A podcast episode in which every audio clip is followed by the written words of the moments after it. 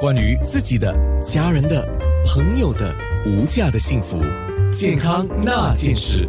健康那件事，我们刚才特别提，如果你不管是一般感冒或者是流感患者，最好啊是还是要戴上那个口罩。那我额外问一个问题，因为很多人平时是没有注射防疫那疫苗的流感疫苗的这个习惯，对。那么这个非常时期呢，就有人说，我现在去打这个疫苗来得及吗？呃，其实你现在。有两个问题，就是一呃疫苗大概已经用完了，新加坡的疫苗货已经已经大概用了七七八八，所以天哪，呃你应该是很难找到疫苗货啊。OK，如果你找到的话，你应该打。可是另外一个重点就是新的疫苗快要出来了，三月到四月是就会出呃新的疫苗，是全新的流感疫苗。所以我会呼吁大家，如果还没有打的话，不要紧张。你等三到四月他们出新的疫苗，打新的疫苗更好。因为就像你买苹果手机啊，你如果还要出十一号，你不要白痴啊，一样的原理。所以三月到四月会有出新的全新的流感疫苗，我建议大家打那个那一系列。手机跟疫苗还是有不同，旧款的当有新款出，它的价钱会掉。呃，这个可是这个旧款的不讲旧款啊，就是上一季的疫苗是针对上一季的流感的情况，那么新的疫苗是针。针对接下来可能会出现的流感菌，对，所以特别是那些要考 PSLE 啊、考 O Level A 水准这一些年终考试、年底考试，应该打这一个新的疫苗，因为它的涵盖率是包括到年底，嗯，到几月？至少十月到九月。哦，OK，好。所以，所以今天黄伟杰家庭医生来到我们直播的现场，我们会提到这个疾病爆发应对系统的级别的问题。那么我在跟你约上节目的时候是黄色的。那么一个周末之前哈，就提升到橙色，有什么提醒吗？OK，呃，橙色的意思就是代表，其实它这个病毒已经在新加坡有扩散，可是还是没有完全全面性的扩散。相对来讲，我们的防范措施也就呃增加了。所以你去到诊所时，他们就会开始会量你的体温，问很多问题。然后有些时候呃，到医院或者某些地方，他就会限制人群，只可能只能医院只能让一个人进来。然后呃，工作方面呃，很多公司就开始采取呃分。格子就是不是同一班时间做，然后所有的人新加坡人国民都要应该自己量体温，早晚量一次，最好是八点早上量，还有下午四点量，那个是最好的时间，因为体温是比较吻合的。然后就看你有没有发烧，所以这这这方面呢，层次就是代表我们要做更多的办法来应对这个疫情。嗯，可是每个人一看到橙色之后，那个心理的恐惧感是跟着颜色的改变而提升的。的确是的，因为呃。忽然间从呃黄色变到橙色，大家就会觉得可能更严重了。的确，它是与开始扩散，可是还没有达到那种呃很严重的呃的状态。它只是提醒大家要做更呃做好自己的本分，做好自己应该做的东西来控制这个疫情。所以我呼吁大家不要太过于的紧张，也不要过呃做一些呃不明智的举动，比如去抢抢卫生纸之类的哈。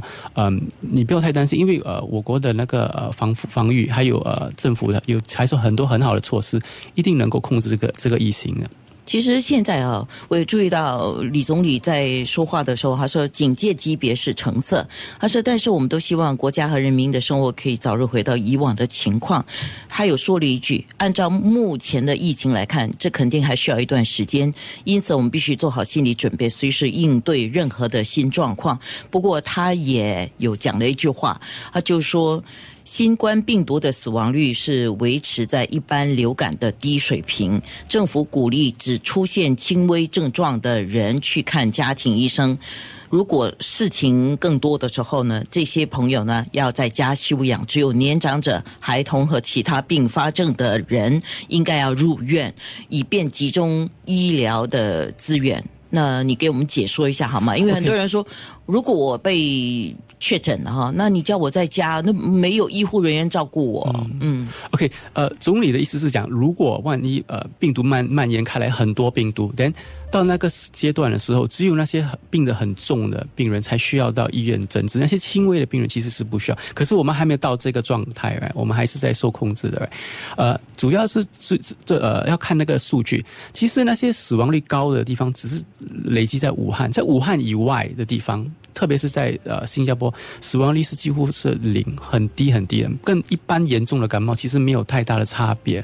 所以，万一真的有一天那个疫情扩散开来的话，其实绝大部分九十到九十八线的呃的病患，他们就会像一般的感冒、一般的流感一模一样的，他们是不需要去医院去诊治。不过小数大概五到十八线，可能他们会有比较严重的肺炎，那些病患就真的需要在医院诊治，然后接受治疗。嗯，主要是因为医院的资源有限嘛。对，毕竟所有的医院的资源大概也只有这个数目。如果 Patrick 哈，我们真的不希望有这个现象出现。如果超乎医院的负荷，嗯，当然我们的优先考虑的就是病情严重的、抵抗力非常弱的。就需要更多治疗。可是我要跟大家讲，就是你不用太担心，因为医院其实，在黄色到橙色之间是他们已经开始做调整了。第一，就是那些不重要的手术，还有不重要的门诊，他们已经开始延后，腾出更多的床位。然后，呃，这几年，呃，政府也建了很多医院，包括那个全呃全国传传染病中心。所以，其实我们的床位，甚至那些呃严重床位是足够应对。呃，这个病情只要那个病情不要扩散的太大，这就是为什么在橙色的时候，我们就要开始采取防范措施，尽量减低那个传播性。所以，把就算传播性真的是变得很多，其实我国的呃加护病房还有传病是足够应对一个大规模的呃呃呃疫情转转变，也不要太过于担心了。可是。接下来，或者其实一路以来了哈，慢慢的家庭医生负起的责任就相当大了，对吗？对，所以如果呃真的调调高之后，家庭医生就必须更呃严呃谨慎、密切关注，也要采取自己本身的防范措施，保护保护自己，还有保护他们的病人。好，那慢性病患应该怎么办呢？OK，如果你是慢性病患的话，呃，首先呃，特别是那些有心脏病、肺病或者抵抗力弱，比如在洗肾或者在吃化疗的病人，尽量不要去那些呃很多人的地方啊，去不要去不重要的那些聚会就免开，留在家里。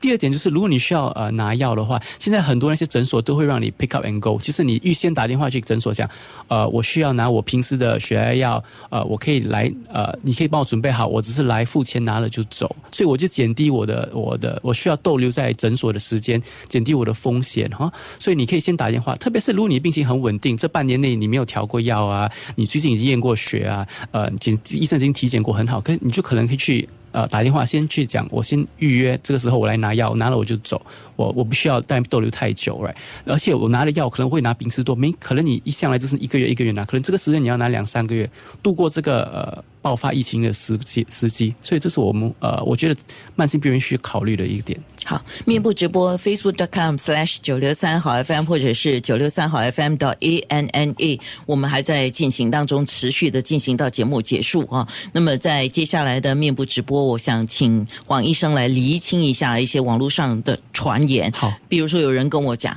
呃，出门了回来。呃，鞋子一定要洗，像这样的事情啊，是是是对的吗？或者是太过焦虑了？我们等一下面部直播就会讨论类似于这些的问题。健康那件事。